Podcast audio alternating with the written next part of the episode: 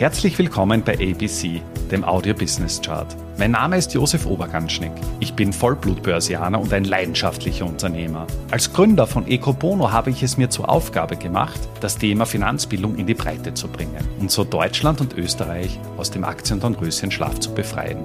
Bei ABC, ein Podcast aus dem Podcast-Netzwerk von Christian Drastil, stelle ich deswegen Woche für Woche spannende Zahlen und Statistiken aus den Bereichen Finanzmarkt, Wirtschaft und Gesellschaft vor. Mit dem russischen Einmarsch in die Ukraine ist das Energiethema ganz stark in den Fokus gerückt. Gerade Europa ist sehr stark vom russischen Gas und Öl abhängig. In den letzten Monaten haben wir stark steigende Preise gesehen. Die Inflationsraten sind in lichte Höhen geschossen und ein wesentlicher Beitrag zu diesen stark ansteigenden Inflationsraten kommt aus dem Energiesektor.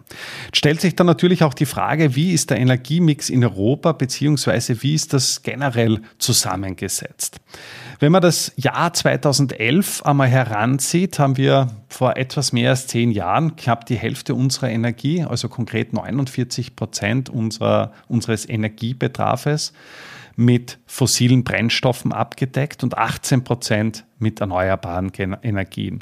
Zehn Jahre später hat sich das Bild etwas gewandelt. Das heißt, der Anteil an fossilen Energiequellen ist um 13 Prozent auf 36 Prozent zurückgegangen. Jener von erneuerbaren Energien im Gegensatz dazu um 14 Prozent auf 32 Prozent gestiegen.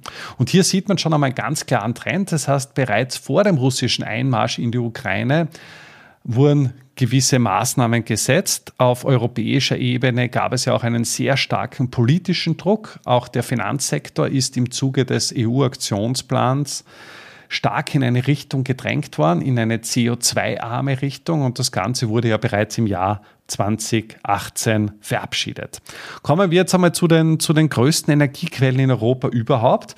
Das heißt, wenn man sich das anschaut, Nuklearenergie ist nach wie vor der größte die größte Energiequelle mit 25 Prozent. Dahinter folgt dann eben Gas mit 20, Kohle mit 14, Wasserkraft mit 13 mittlerweile gleich auf mit Wind 13, Solar mit 6 und darüber hinaus noch andere kleinere Energieformen.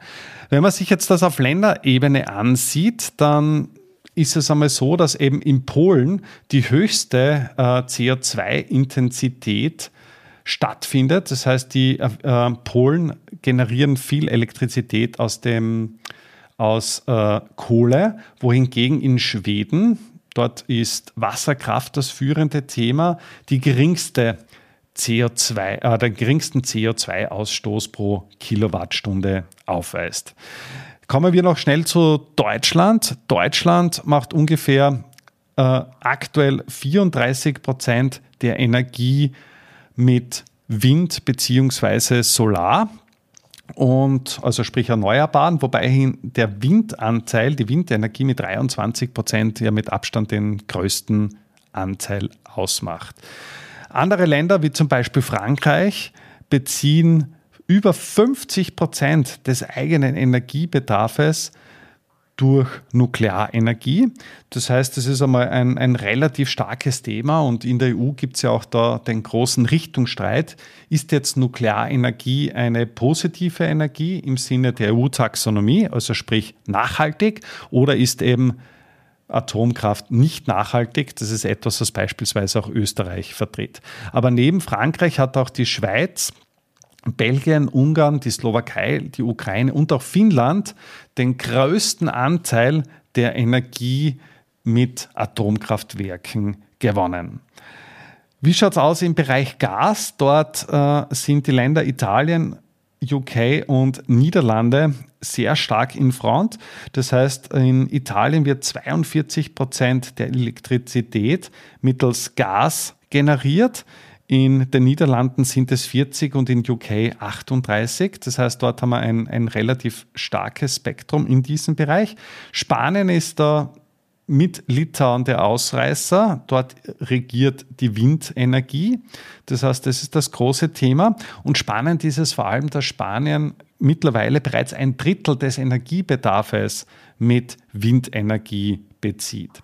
Wenn man sich das Ganze dann noch ein bisschen äh, von der Wasserkraft her anschaut, Wasserkraft ist in Österreich ein großes Thema, darüber hinaus in Norwegen, wie gesagt auch in Schweden, beziehungsweise beispielsweise auch in, in Portugal oder in Rumänien. Du siehst, hier ist der Energiemix schon sehr breit gefächert und es geht einmal ganz klar in eine Richtung, in die Richtung nachhaltiger Energien. Spannend wird es auch, wenn man sich da die, die Frage stellt, ja, welche Energien haben sich jetzt extrem gut entwickelt. Das heißt, wenn man sich anschaut, der Nuklearenergieanteil ist in die letzten zehn Jahre um vier Prozent gesunken. Kohle hat sich nahezu halbiert, also von 25 auf 12 Prozent. Das heißt, man wird sich immer bewusster, dass Kohle sehr CO2-intensiv ist und dementsprechend ja abgebaut wird. Im Gegensatz dazu hat sich der Anteil an Windenergie von 6 auf 13 Prozent erhöht. Allerdings ist das immer noch, noch relativ, relativ gering. Äh, der Solarbereich von 2 auf 6 Prozent zwar verdreifacht, allerdings wie gesagt mit Wind und Solar in Summe kann man in der EU ja knapp ein Fünftel des Gesamtenergiebedarfs abdecken. Das heißt, wir sind durchaus noch von, von anderen Energieformen abhängig. Und jetzt geht es einfach darum, dort einen, einen guten Transformationsprozess zu finden. Also quasi Ausstieg aus, dem, aus den fossilen Brennstoffen hinein in alternative Energieformen beziehungsweise erneuerbare Energien. Damit sind wir auch schon am Ende der aktuellen Folge angelangt. Bei ABC, dem Audio Business Chart, werden Bilder zu Worten. Stay tuned und abonniere diesen Kanal. Ich wünsche dir eine schöne Zeit. Bis zum nächsten Mal bei ABC, dem Audio Business Chart. Servus und Baba.